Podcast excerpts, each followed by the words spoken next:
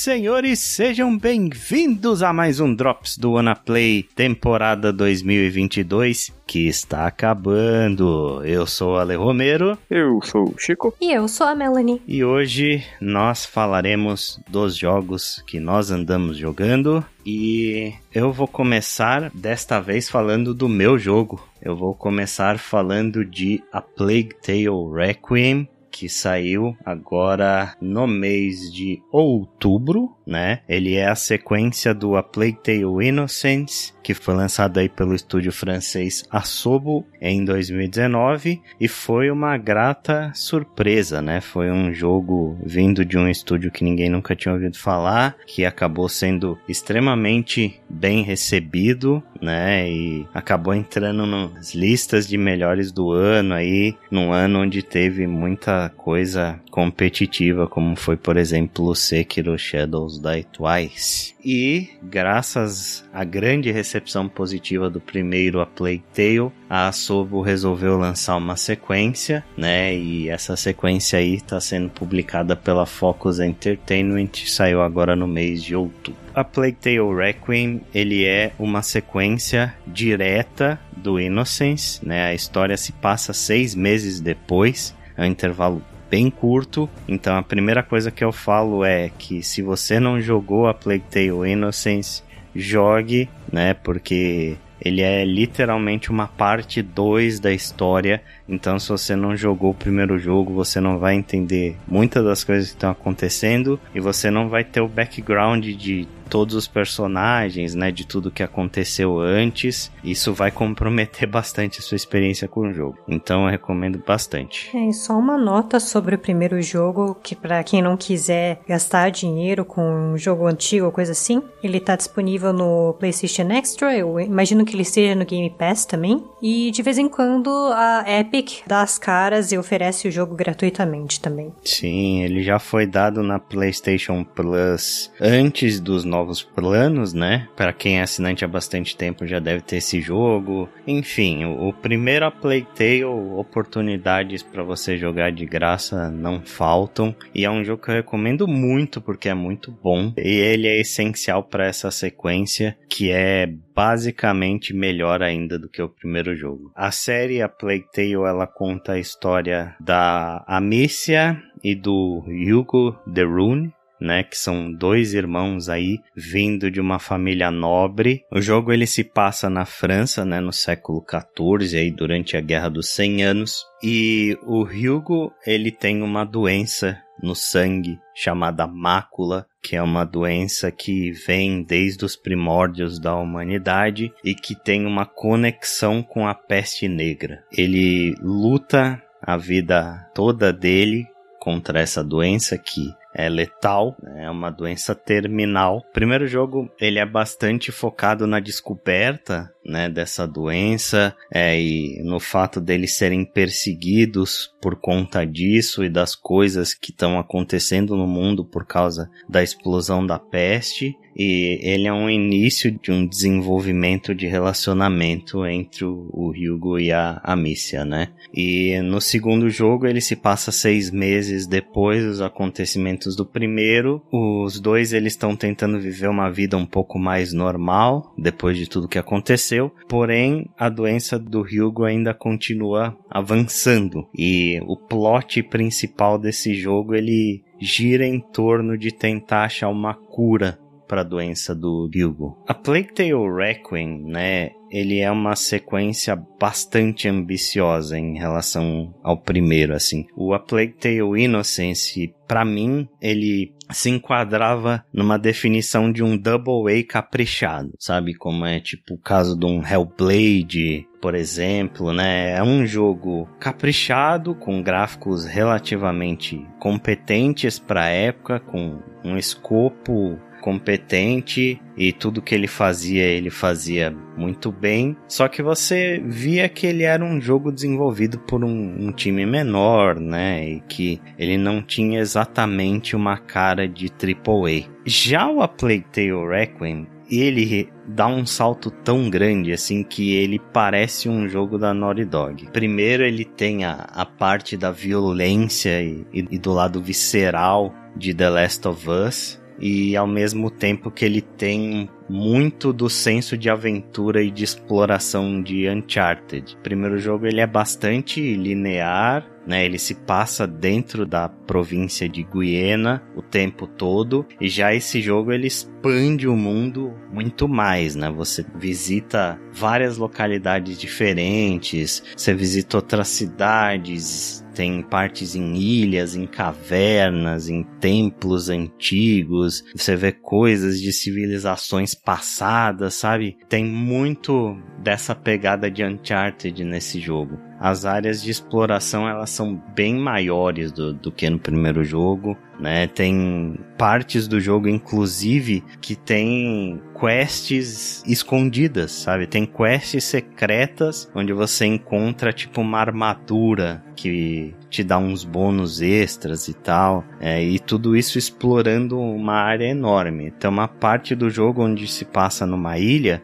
onde você pode literalmente explorar a ilha inteira. É bastante impressionante para mim como eles expandiram o escopo nessa sequência. E você vê muitas coisas disso refletidas no gameplay também, né? Gameplay dessa série ela é composta de duas partes, uma parte que é exploração em stealth, né? Existem sessões stealth que são bem comuns de qualquer outro jogo que você já tenha visto por aí, né? Tem os clássicos matinhos onde você consegue se agachar, você tem as suas pedrinhas que você consegue tacar num, em algum lugar para chamar a atenção de um soldado e conseguir passar escondido. Você pode se esconder embaixo de móveis e, e etc, etc e tal. Essas partes de stealth elas mudaram um pouco, né? E elas também não são lá muito originais e para mim acho que são a, as partes mais fracas do gameplay. Porém, o que esse jogo fez é um pouco o que Uncharted 4 fez, porque essas arenas de combate de stealth são muito maiores agora e elas te dão diversas opções de poder abordar uma mesma situação né? Você tem vários caminhos para seguir e chegar num objetivo final. Você pode fazer isso de diversas formas diferentes. Ele expande bastante também a parte do combate. No primeiro jogo era muito limitada, você tinha sua boleadeira lá, né? A, a arma principal da Mícia, que é a marca registrada dela, é a boleadeira. Só que se você tomasse um hit de um inimigo, você morria, e se o inimigo te detectasse, é, ele nunca mais parava de te perseguir na vida dele, né? Você não conseguia despistar o cara e entrar em stealth de novo. Assim, uma coisa, né, do primeiro jogo é que a impressão que ele me dava é que era muito mais indie, né, o jogo, assim, de simples e tudo mais, e uma outra coisa é que ele era completamente anti-combate, né? Uhum, sim, e esse nem tanto.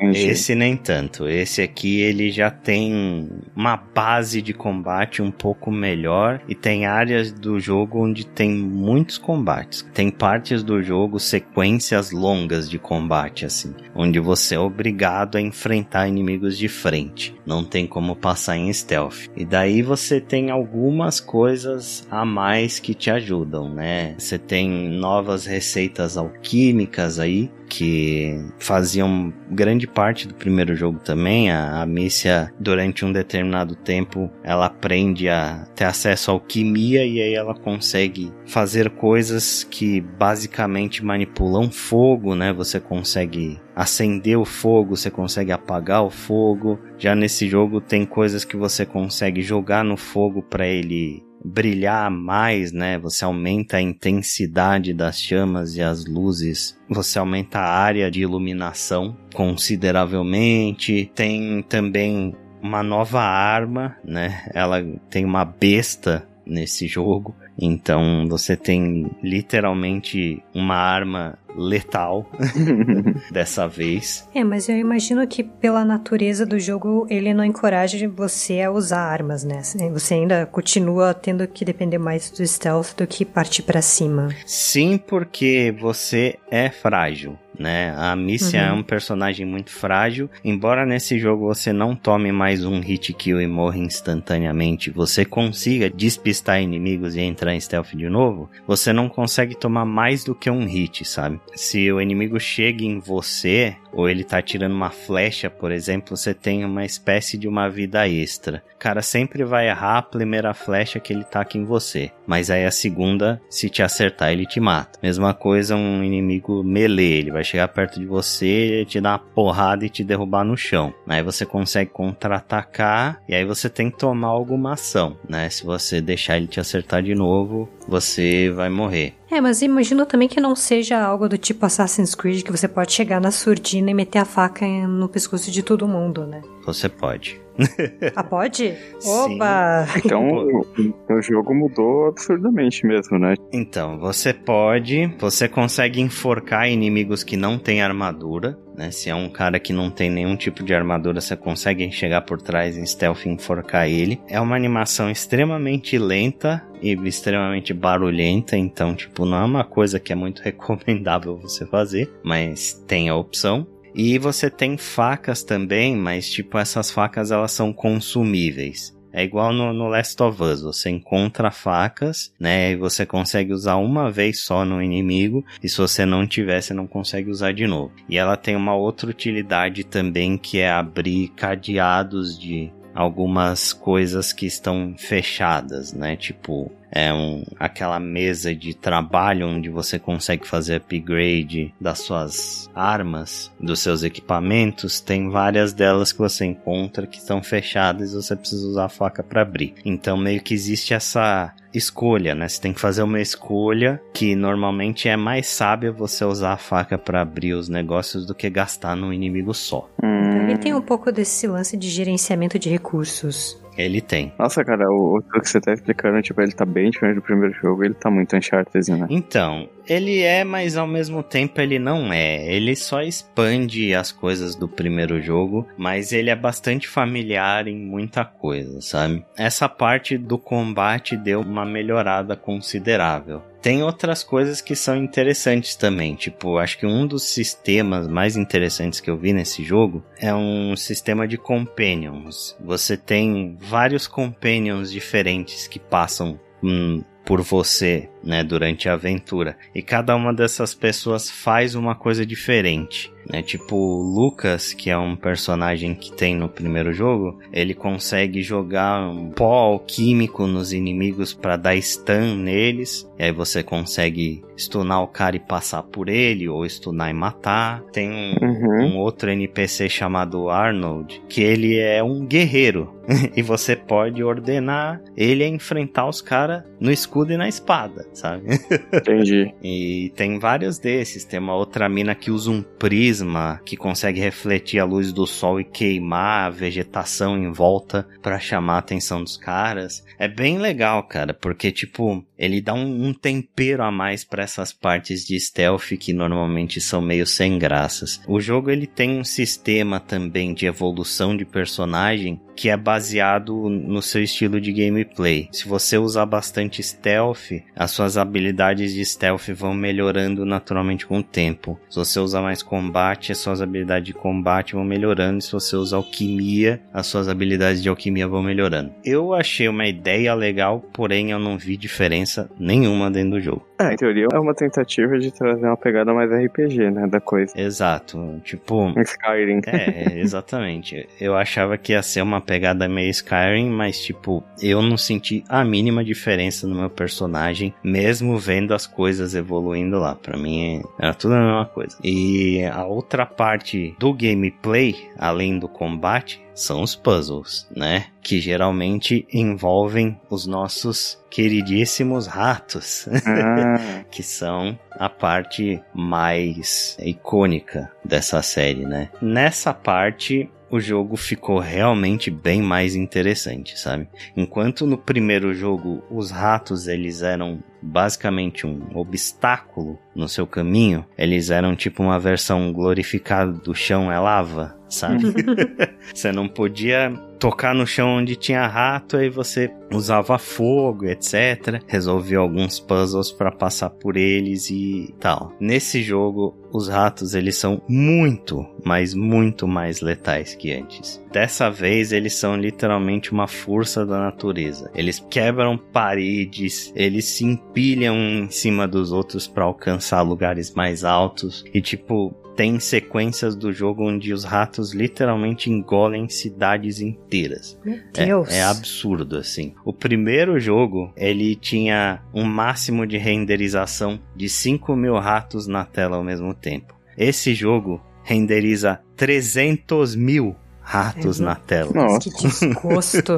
Ao mesmo tempo. Quando você falava, eu tava vendo o recomendado para jogar esse jogo no PC e é bem cavalo a configuração Exato. recomendada dele. É, eu acho que esse é um dos grandes problemas desse jogo. A parte de performance, ela é um pouco complicada, assim, porque, tipo, ele é um jogo exclusivo da geração atual, é só pro PlayStation 5 e pro Xbox Series e PC, não tem versão PlayStation 4. E nestes consoles, o jogo roda num máximo de 40 frames por segundo, sem opção de um modo de desempenho. Sabe? Inclusive, esse jogo você jogou no PC, né, Le? Eu joguei no PC. Seu PC rodou ele de boa? Rodou. Mas assim, o entrave, tanto desse quanto do Innocence, né? O Innocence também tinha problemas de performance. O entrave do jogo são os ratos. E os ratos, a renderização deles não acontece muito na sua placa de vídeo. Ela acontece na sua CPU, no hum. seu processador, tá ligado? Uhum. O gargalo desse jogo não é a sua placa de vídeo, é o seu processador. Entendi. E é justamente por isso que os consoles, eles estão sofrendo para rodar esse jogo, cara. Porque, tipo, o processador do PlayStation 5 e do Xbox Series X já não é grande coisa mais comparado com as coisas que a gente tem. Eu, como tenho um processador bom, eu tenho um Ryzen 5600, né? E eu tenho uma RTX 2060. Eu consegui jogar o jogo inteiro a 60 frames por segundo com bem poucas quedas de frame rate. Mas eu vi gente na internet com placas de vídeo melhores que a minha que o frame rate dropava absurdamente por conta do, do gargalo no, no, processador, sabe? Entendi. Então se pá no meu computador vai rodar. É, exato. Faz o teste, né? O jogo tá disponível no Game Pass. Uhum. É, vale muito a pena testar e ver como é que seu computador ele responde, porque ele é um jogo bonito para um cacete. Ele é infinitamente mais bonito que o primeiro jogo, não, não tem comparação, assim. É um nível de realismo e, e uma qualidade de direção de arte muito impressionante. Baita de um trabalho desse estúdio nesse aspecto da tecnologia. Mas o ponto principal e o grande destaque de A Plague Tale Requiem para mim é a história. Ele tem uma história assim muito sombria. A Plague Tale Innocence parece um jogo da Disney comparado com, com esse Meu jogo. Meu Deus. Nossa. É, é uma história muito triste, muito depressiva. Ele faz um trabalho muito bom em contar essa história. Os personagens são excelentes, né? O Hugo e a Amicia, para quem jogou o primeiro jogo já conhece como funciona a dinâmica deles, né? O Hugo, ele é, é uma criança e ele é uma criança muito fofinha, muito inocente mesmo, sabe? Como a Amicia e ele são um pouco distantes porque ele vivia doente e ela via muito pouco o irmão. De repente, eles estão numa situação que eles têm que conviver o tempo inteiro juntos e a Amicia tem que proteger ele de qualquer forma e esse relacionamento deles vai crescendo e, e você vai descobrindo um pouco mais personalidade personalidade dos dois. E o relacionamento entre os dois nesse jogo é muito bem escrito e é muito bem desenvolvido. O jogo ele intercala muito bem partes de doçura, sabe? Momentos onde você consegue sentir a, doçura tanto do, do Hugo quanto da Amicia. Existem partes onde as coisas estão tranquilas e tá todo mundo feliz e você vê os dois brincando e esse tipo de coisa faz com que você tenha um afeto muito grande por eles e, e dá um peso muito maior para as partes onde os dois sofrem pra caralho. Os NPCs, eles são excelentes também, tanto os que voltam do jogo anterior quanto os novos são personagens cativantes, são personagens que naturalmente se apaixonam pelo Yugo e pela Amicia por conta da personalidade dele, sabe? Uhum. É, é muito bonito e o final desse jogo é assim, foi um dos finais mais impactantes que eu vi num jogo em muito tempo. Eu acho que o último jogo que me fez chorar tanto assim no final provavelmente foi Red Dead Redemption 2. Eu, eu acho que já fazia uns bons três ou quatro anos que quando eu chegava no final do jogo, eu tava com o controle na mão, andando assim, controlando o personagem e chorando, e aí quando chega a ação final do jogo, aquela coisa que chega a ser desesperador. É muito, muito impactante. É uma história muito triste. Esses personagens sofrem pra caralho. É muito bem contado, sabe? É um jogo excelente, assim. É a história é contada de uma forma muito especial. Os personagens são escritos de uma forma muito especial. Ele é uma sequência ambiciosa que dá gosto de ver, sabe? Que a gente gostaria que todas as, as sequências fossem dessa forma expandissem tudo que é bom no primeiro jogo, adicionassem coisas novas e, e fizessem tudo com esse grau de primor. Então, parabéns para Sob Studio. A Plague Tale Requiem é um jogo que vai ficar comigo por muito tempo e eu tenho que fazer um parênteses e citar a performance da Charlotte McBurnley, que é quem interpreta a Mícia, né? O, o trabalho que ela fez é absolutamente excepcional. Né? Ela é uma atriz de teatro e o papel que ela desenvolve dentro desse jogo é um papel que não é fácil de você interpretar. E ela fez um trabalho assim fora de série e ela tá concorrendo, né, como melhor performance no The Game Awards. Para mim não me surpreenderia em nada se ela ganhasse, porque simplesmente excepcional o trabalho que ela fez. Então é isso aí. Pô, bem legal, cara. Pelo visto eles evoluíram muito do primeiro jogo mesmo. Legal, me lembra muito a trajetória da série Witcher. Pois é, é um paralelo interessante porque a CD Projekt era um estúdio muito pequeno quando fez o primeiro jogo e foi um jogo que fez muito sucesso dentro de um nicho, né? E depois eles expandiram para uma coisa muito mais AAA nos jogos seguintes e aí estão no tamanho que estão. E é, é um paralelo interessante. Parece, né? Parece uma trajetória que vai chegar numa bem parecida, né? É, exato. Eles já falaram que o próximo projeto deles não é um terceiro a Plague Tale, né? Vai ser um, uma nova IP. Eles só não descartam voltar para a série no futuro. Pode ser que isso aconteça, mas eles vão trabalhar em outro jogo daqui em diante. Então, quem sabe o que, que a gente vai ver desse estúdio, né, cara? Eu tô bem curioso. É, cara, tem futuro, tem futuro. Bacana. Então é isso. A Plague Tale Requiem, um dos melhores jogos do ano. Recomendo demais. Façam o favor e joguem.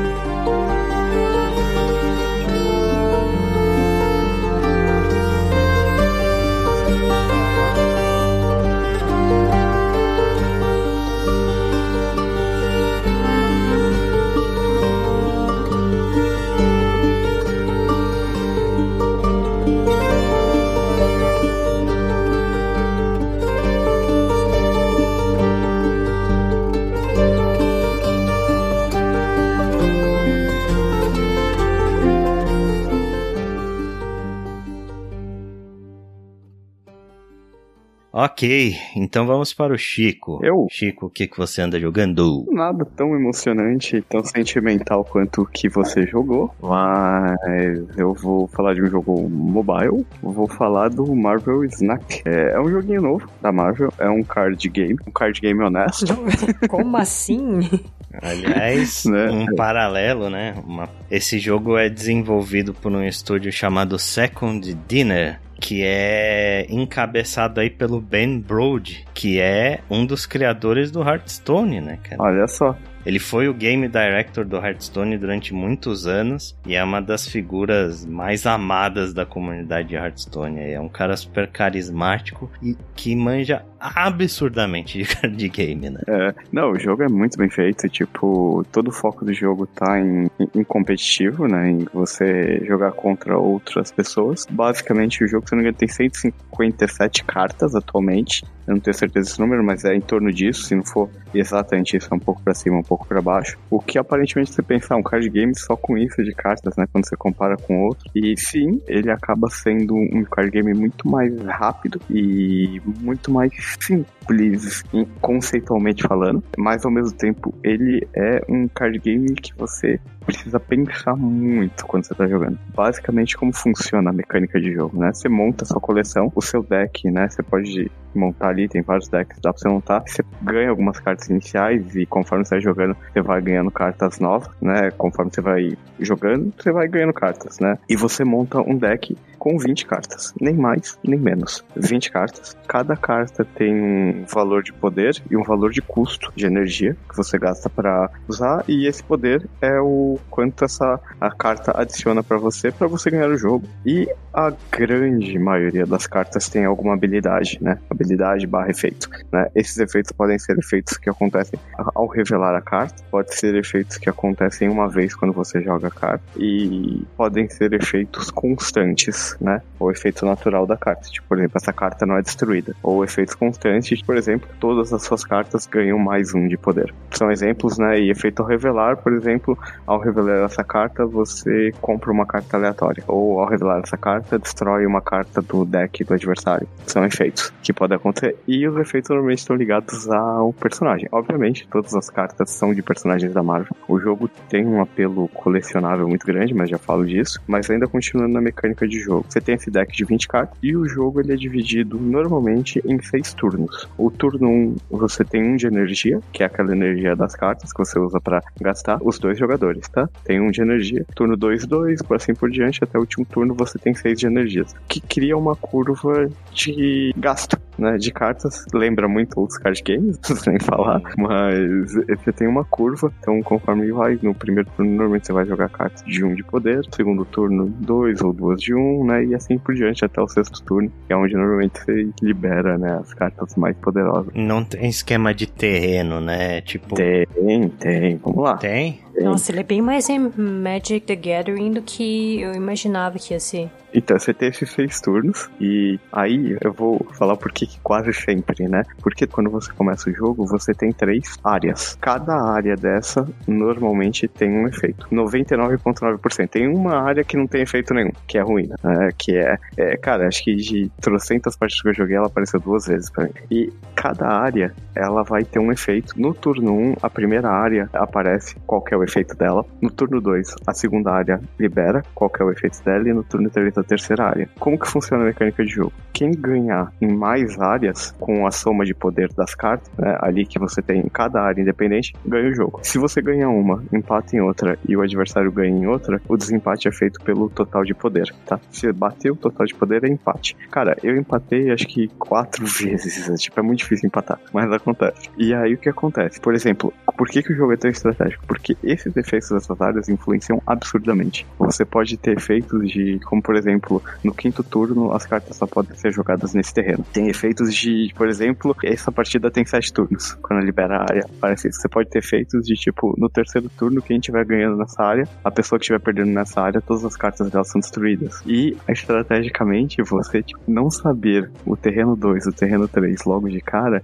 faz com que às vezes você arrisque, né? Jogar num terreno que você no escuro, logo de cara, faz você ir ali e depende muito da sinergia do terreno com o deck que você montou. Por quê? Porque algumas habilidades conversam com o que tem no foco dos terrenos. E você tem cartas que manipulam os terrenos. Você tem, por exemplo, a Feiticeira Escarlate. Quando você joga ela, ela muda aquele terreno. Tipo, ele vira uma outra coisa. Você tem a Quake, que quando você joga ela no terreno do meio, isso existe, cartas fazem efeitos em terrenos específicos, ela troca a posição dos terrenos. Então isso é estratégico por quê? Porque às vezes a pessoa tá jogando, de tipo, por exemplo, tem um terreno que é, se você tiver só uma carta nesse terreno, ela ganha mais 5 de poder. Se você inverte e a pessoa já tinha mais cartas no outro terreno e você jogou essa carta pensando nisso, você consegue, tipo, ganhar uma vantagem estratégica. Essa combinação dos efeitos das cartas com os terrenos e a variedade de poder das cartas torna o jogo extremamente estratégico, mesmo ele tendo poucas cartas, se você for pensar comparado com os card games. Então, assim, você acaba tendo builds muito semelhantes, bases assim, né? Você tem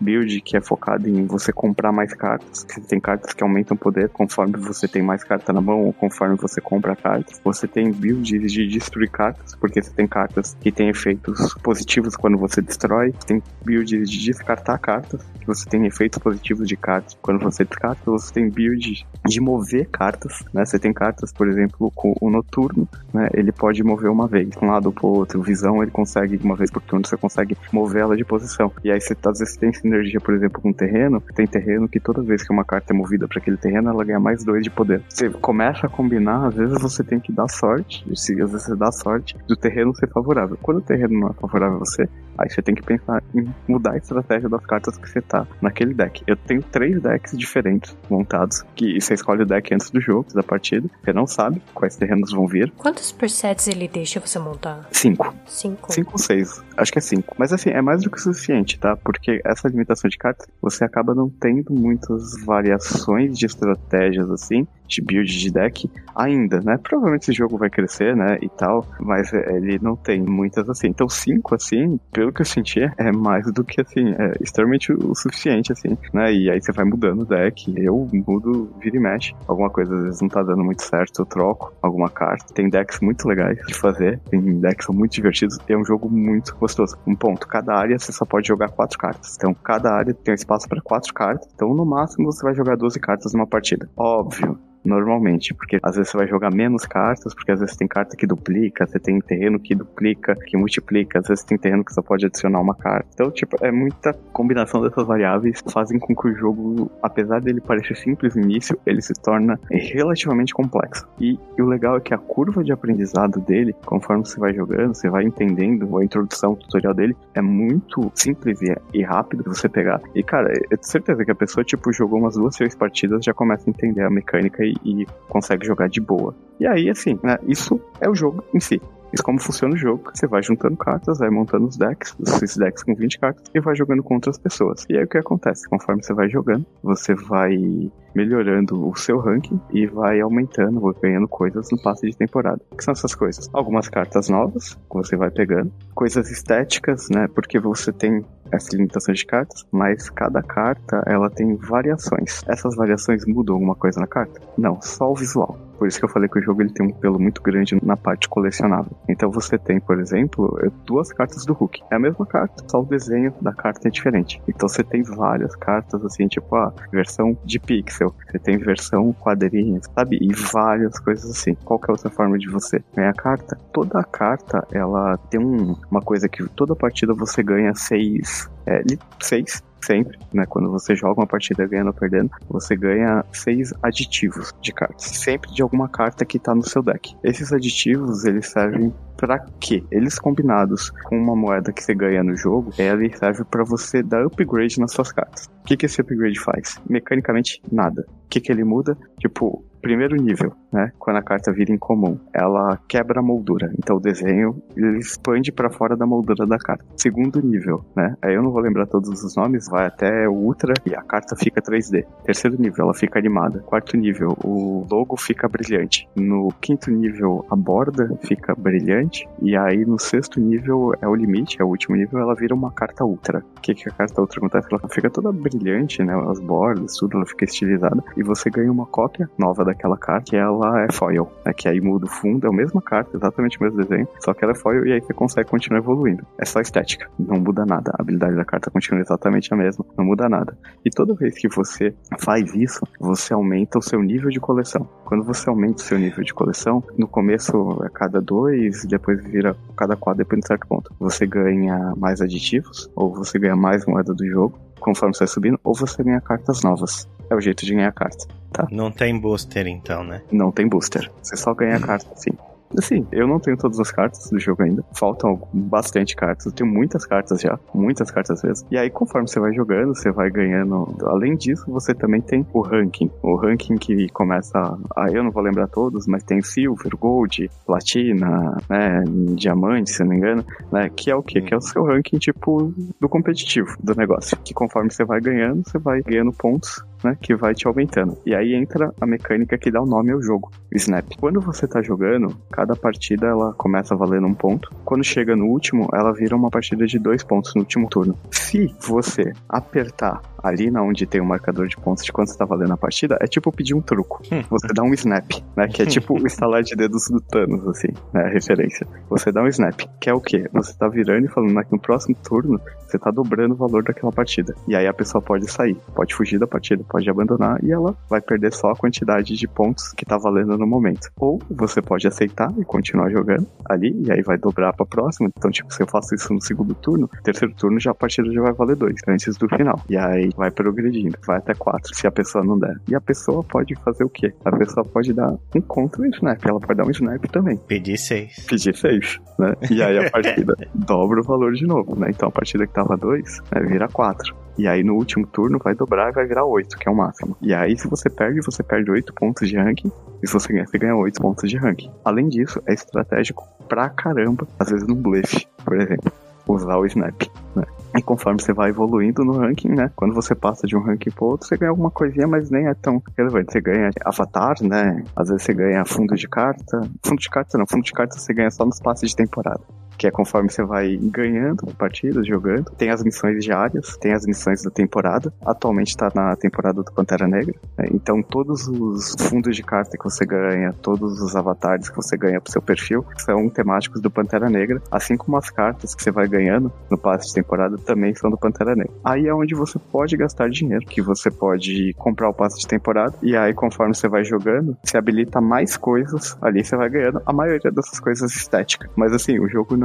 Literalmente você consegue jogar sem gastar dinheiro nenhum. Outra forma, você pode comprar o ouro, que é uma outra moeda que é a moeda paga, mas você também ganha jogando. Que essa moeda você consegue comprar variantes de cartas que você já tem. Então, tipo, você pode pegar lá o Capitão América, sempre tem umas na loja, né? Capitão América versão anime. Sempre essas coisas assim. E às vezes ele vende também pacote, tipo, por exemplo, essa semana acho que tava o pacote Capitão América. Você tem, ganha o avatar do Capitão América, a carta do Capitão, a variante, né? Porque no caso já tem carta do Capitão América, uma variante do Capitão América e, e não sei quantas moedas dessa que você usa pra evoluir as cartas. Então, tipo assim, as coisas que você, você pode gastar dinheiro no jogo, que não é muito caro também, elas são muito mais estéticas, 99%, 95% estético, e esse passe de temporada às vezes pode te ajudar a ganhar alguma carta, né? Habilitar uma carta antes do que você habilitaria jogando normal, só cumprindo as missões. Todo dia tem missões novas e tem as missões diárias e tem as missões da temporada, que vai até o ranking 5 né, que vai liberando várias missões no mês, né? A temporada passada era do Homem-Aranha, né? Eu cumpri todas as missões, então peguei o Miles Morales e tudo mais. É um jogo muito divertido, né? É muito divertido. É isso, esse é o jogo, cara.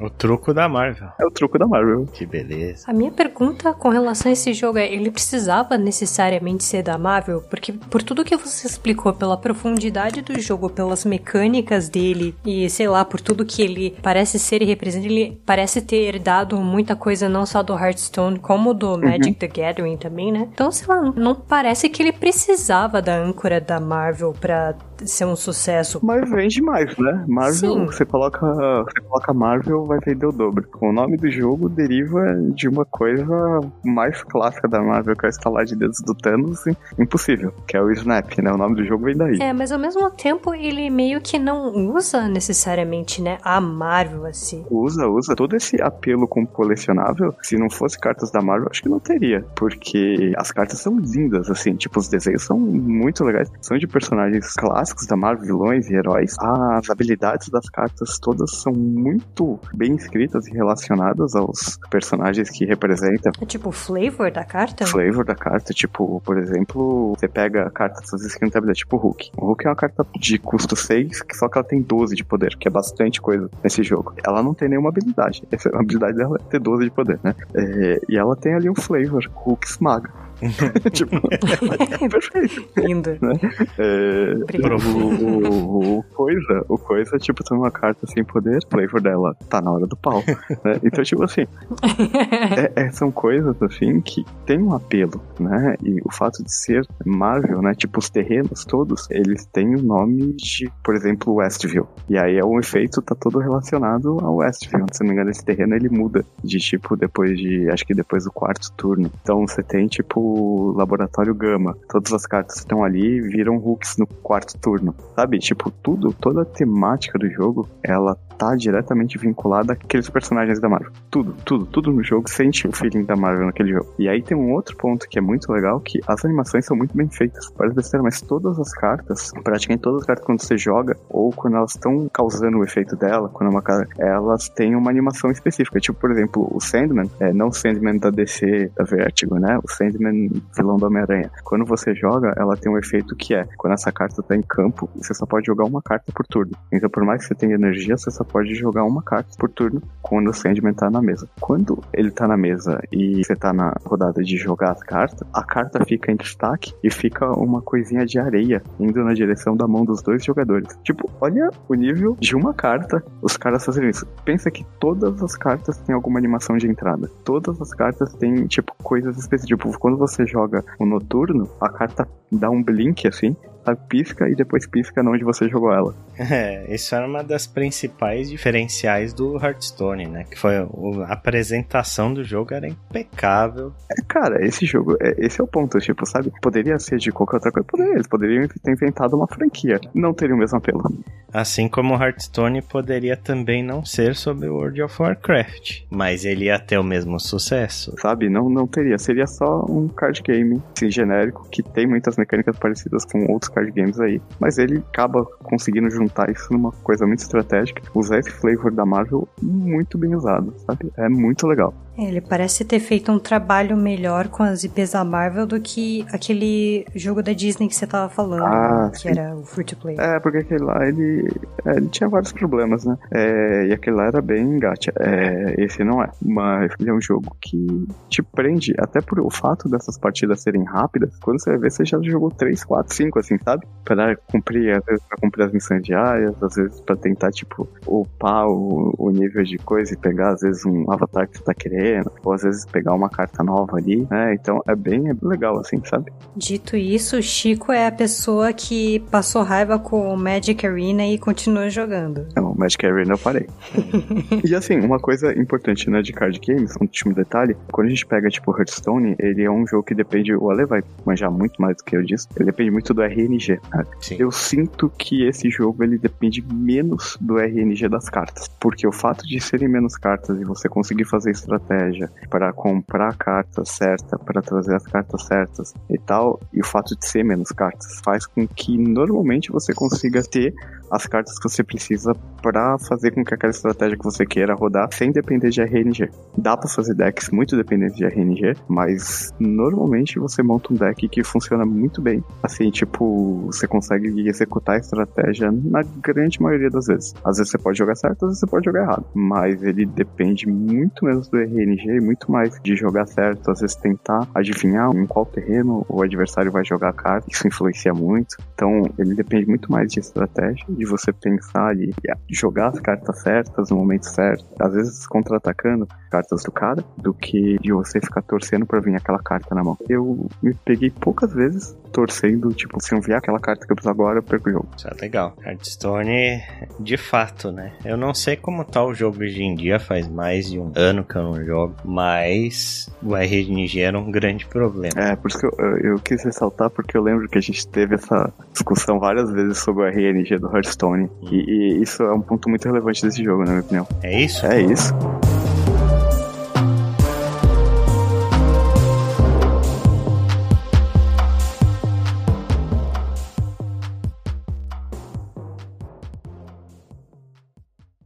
Ok, então Fechando esta edição do Drops, Mel, o que, que você anda jogando? Então, tirando os jogos que eu tenho jogado nas lives, para quem tem acompanhado no Twitch, eu tirei poeira de um clássico do mundo dos jogos, né? Que eu quero reviver. E ele é um jogo que é praticamente referência quando se fala de game design. Então, hoje eu vou falar de Super Mario Bros., que é um jogo mais velho que nós três, o Play mais o Proto.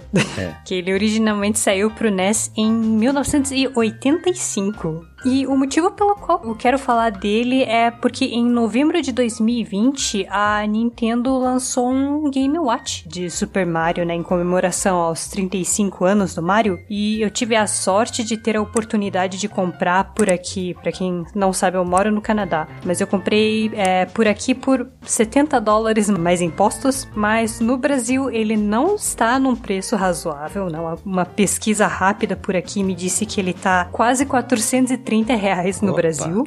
E Assim, a menos que você seja um colecionador hardcore que faça questão de ter absolutamente tudo que a Nintendo lança, eu não sei se vale a pena pagar esse preço por um Game Watch. Tipo, mais de 400 reais por um desses é muito caro. Ô Mel, você não vai falar para quem não conhece Mario Bros? Como é que eu. é, se quiser, eu falo.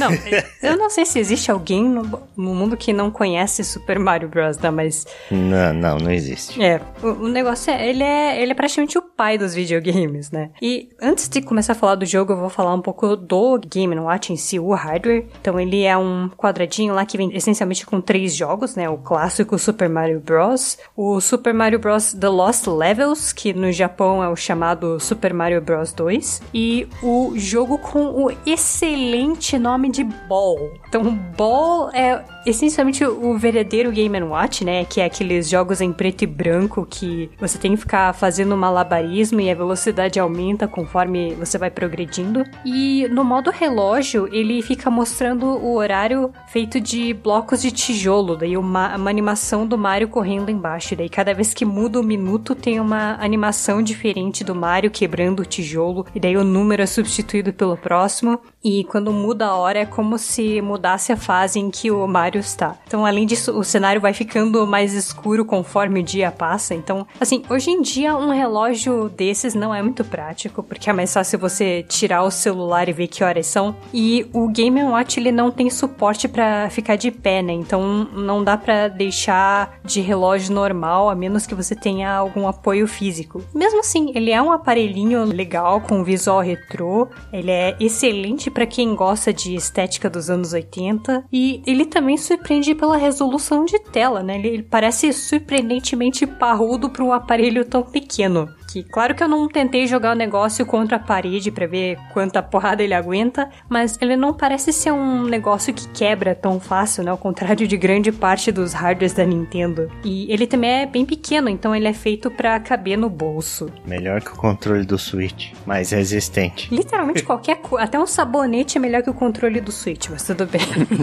mas falando um pouco agora a respeito dos jogos, especificamente do Super Mario Bros, eu acho que Super Mario Bros dispensa comentários, né? Ele é um daqueles jogos que até hoje são referência em termos de design de fases. E para quem já fez curso de game design ou já viu algum documentário sobre game design, não é novidade nenhuma o porquê disso, né? E para quem não tiver visto, a gente vai deixar um link para playlist do Extra Credits que é o, um canal do YouTube que fala sobre game design, e ele tem uma série que fala da, sobre a estrutura da primeira fase. Que é um clássico esse vídeo. Um clássico. E assim, a gente sempre bate na Nintendo, né? A Nintendo cai, a gente chuta, cospe em cima. Mas se tem uma coisa que a gente não tem como negar é como grande parte dos jogos first party da Nintendo envelhecem bem, né?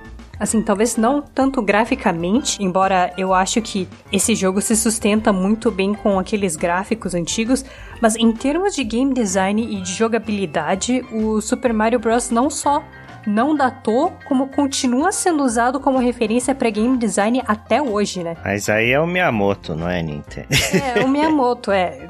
Zelda e etc. Né? Mas mesmo ele faz muita coisa que muitos jogos hoje em dia não conseguem fazer sem enfiar um milhão de tutoriais e cutscenes, né? Antes de entregar o controle para o jogador. E ele é um jogo originalmente pro NES, então ele tem as suas limitações em termos de movimentação e controles, mas o desafio que ele consegue colocar nesse jogo que essencialmente só usa dois botões de ação, é algo impressionante até hoje. E é muito legal jogar um jogo que originou tantos outros jogos da série e ver como eram as raízes dos jogos de plataforma, né? Enxergar todas as engrenagens que geraram todas as iterações posteriores. É, também é muito impressionante ver quanta profundidade é possível colocar em um jogo cuja mecânica principal é pular. Tipo, claro que você tem os power-ups, tem a bola de fogo, a estrela, mas você pode perfeitamente zerar o jogo só no pulo, né?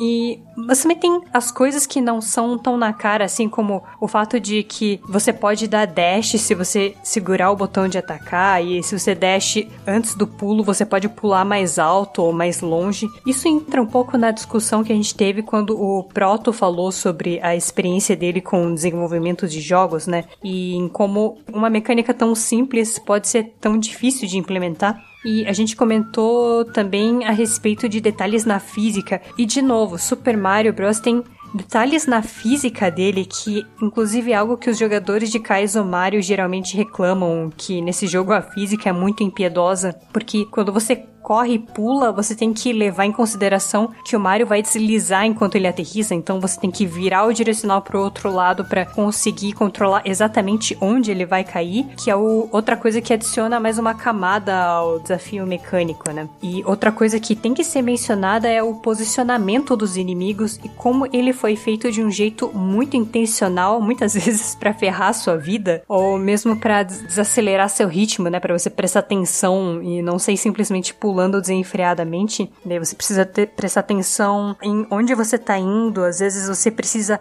parar e entender qual que é o ciclo de repetição dos inimigos ou dos obstáculos antes de seguir em frente. E tudo isso somado resulta em um jogo muito simples, mas ao mesmo tempo muito desafiador até hoje. E aqui entra o segundo detalhe que eu quero mencionar. Eu zerei esse jogo no Switch. Porque, né, quem já tentou zerar esse jogo na raça sabe que ele não é um jogo muito fácil. Então eu resolvi usar essa oportunidade para testar o sistema de assinatura do Switch, né, que tem aquele é, que a gente comentou nos em episódios anteriores, que tem vários jogos do NES com melhoria de qualidade de vida do mundo moderno, também conhecido como Easy Mode. E o que acontece é que para emulação de jogos antigos, o Switch ele te dá a oportunidade de rebobinar as suas ações nos jogos quase como um braid da vida. Ou seja, suponha que você errou um pulo ou que foi acertado por um inimigo que você não viu, você pode segurar os botões ZL e ZR e voltar alguns frames antes de você ter sido acertado e vai ser como se nada tivesse acontecido. Ele é muito bom não só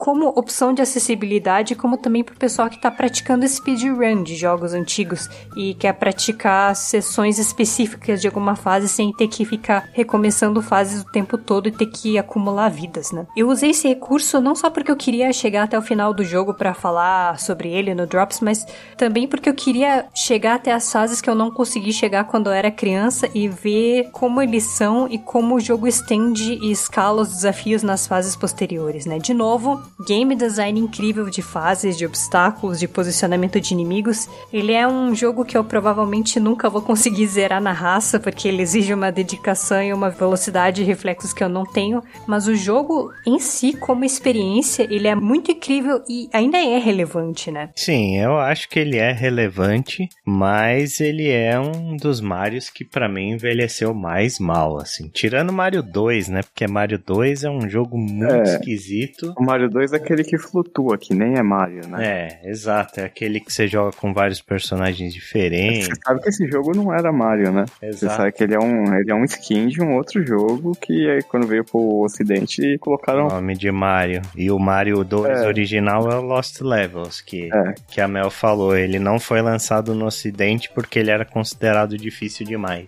Mas é, você acha que ele envelheceu tão mal assim, o Mario 1, cara? Eu acho que, assim, ele é um jogo muito simples pros padrões, sabe? Mesmo pros padrões de Mario 2D, uh, tiveram outras coisas depois que evoluíram e tornaram o jogo mais interessante. Obviamente ele é genial em termos de game design e É. etc. É uma aula, porque foi o primeiro jogo, mas, por exemplo, o Mario 3, você já vê uma evolução enorme em relação ao que era o Mario 1, em termos de variedade de gameplay, variedade de fases, Sim. sabe? As variedades do. As fases do Mario 1 são todas muito iguais, assim. É, mas aí acho que é contexto, né, cara? Foi o primeiro jogo ali, tipo, ele tem uma importância histórica até muito grande, como você mesmo falou, mas é, eu acho que pra época que ele saiu ali, por ser o primeiro, eu acho que ele é um excelente jogo. Mario 3 foi bem depois e, tipo, já era, tipo assim, era o mesmo console, né? Mas é que nem você pegar um jogo que saiu no início do Play 4 e no final do Sim, Play 4, mas tipo,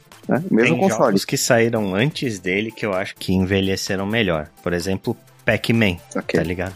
Pac-Man Uhum. original é um jogo que envelheceu melhor que o Mario. Mas é um jogo bem mais simples, né? Tetris Nossa, Tetris. Tetris. Também é um jogo bem mais simples, né? São jogos bem mais simples. Você são bem mais simples. pegar o nível de complexidade de construção do Mario, Sim, do Mario, É, eu tava pensando exatamente nisso do que o Chico falou, que é muito do contexto da tecnologia disponível no momento e o fato de que ele foi base de praticamente todos os Marios que vieram posteriormente, né? não só Mario, né?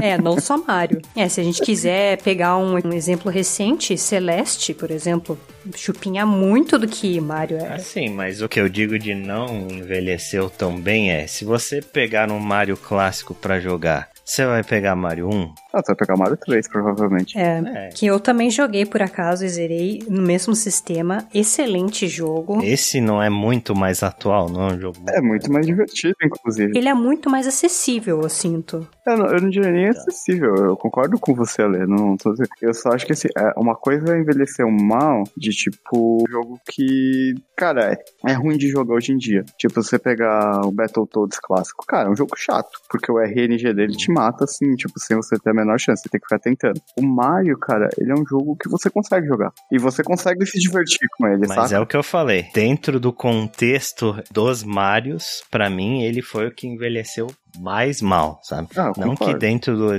da indústria dos videogames ele tenha envelhecido mal. Ele envelheceu muito melhor que N outros jogos. Mas dentro da franquia Mario, acho que tirando o Mario 2, ele foi o Mario que envelheceu mais mal. Entendi, você acha que ele é o menos rejogável. É, eu acho, assim, eu acho que ele é o menos interessante hoje em dia. Concordo. Pra você apresentar, sei lá, pra uma pessoa que tá jogando Mario pra, pra uma criança. sabe? Eu acho que assim, uma comparação assim, se você pegar o Sonic 1, ele é um jogo que é divertido até hoje. Exato. Uhum. Posso pegar da franquia até o Super Mario 3, que é um ótimo jogo e tem muita gente que joga até É um- hoje. É excelente.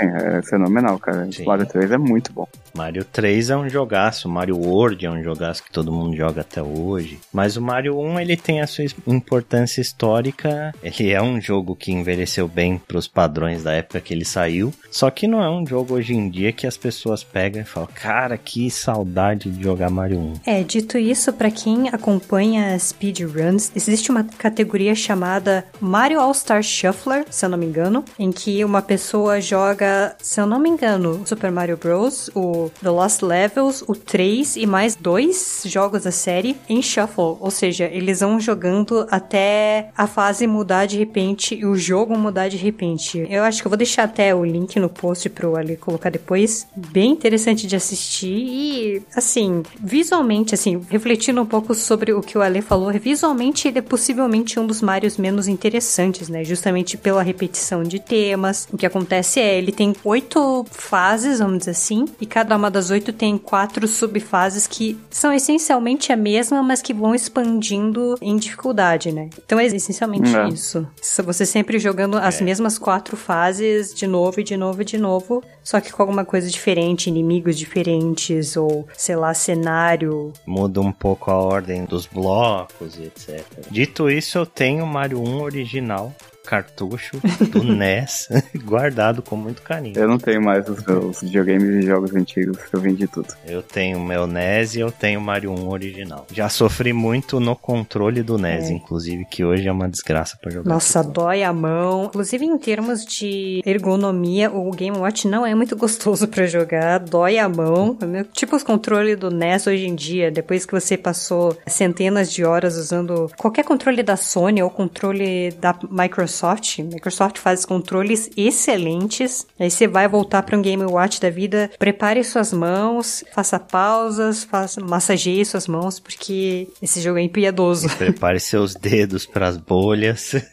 é, exato. O Game Watch, ele é, não é muito confortável, tipo, os botões são meio emborrachados, sabe? Eles não são gostosos de apertar. Então, assim, eu meio que não esperava muito do aparelho Game Watch em si, mas o jogo tá no Switch, né? Pra quem quiser. É bem melhor jogar no Switch, apesar do Switch também não ter um controle nada ergonômico, né? Ah, sim. Eu acho que é isso que eu queria falar de Super Mario Bros., tanto do Game Watch quanto o disponível no plano de assinatura da Nintendo. 37 anos depois, ele ainda é um jogo incrível que merece todos os elogios que ele recebe, né? E, assim, ele é um jogo que talvez não tenha envelhecido envelhecido tão bem quanto outros, mas acho que ainda vale uma chance para ele, né? Quem gosta de jogos raiz, que gosta de jogar aqueles jogos antigões com desafio, vale a pena dar uma conferida. Perfeito.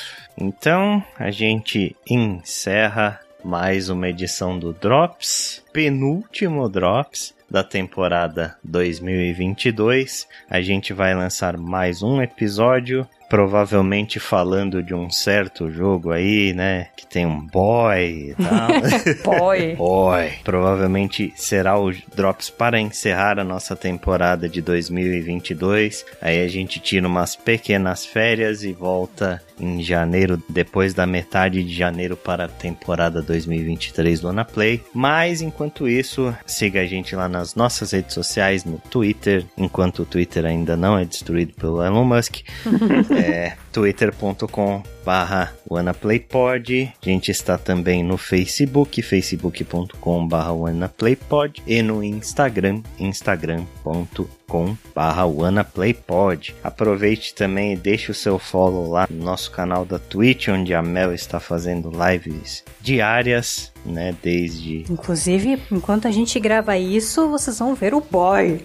Exatamente. Ela está fazendo lives de God of War Ragnarok lá no nosso canal da Twitch. Siga lá, twitch twitch.tv barra WannaPlay Live. Então acesse o nosso site lá, wanaplay.com.br, lá você vai encontrar todo o nosso trabalho, os podcasts dessa temporada e das temporadas anteriores, tudo arquivadinho, tudo bonitinho. Então nos vemos aqui a 15 dias para o último Drops do ano. Um abraço para todo mundo e até a próxima. Falou! Até mais!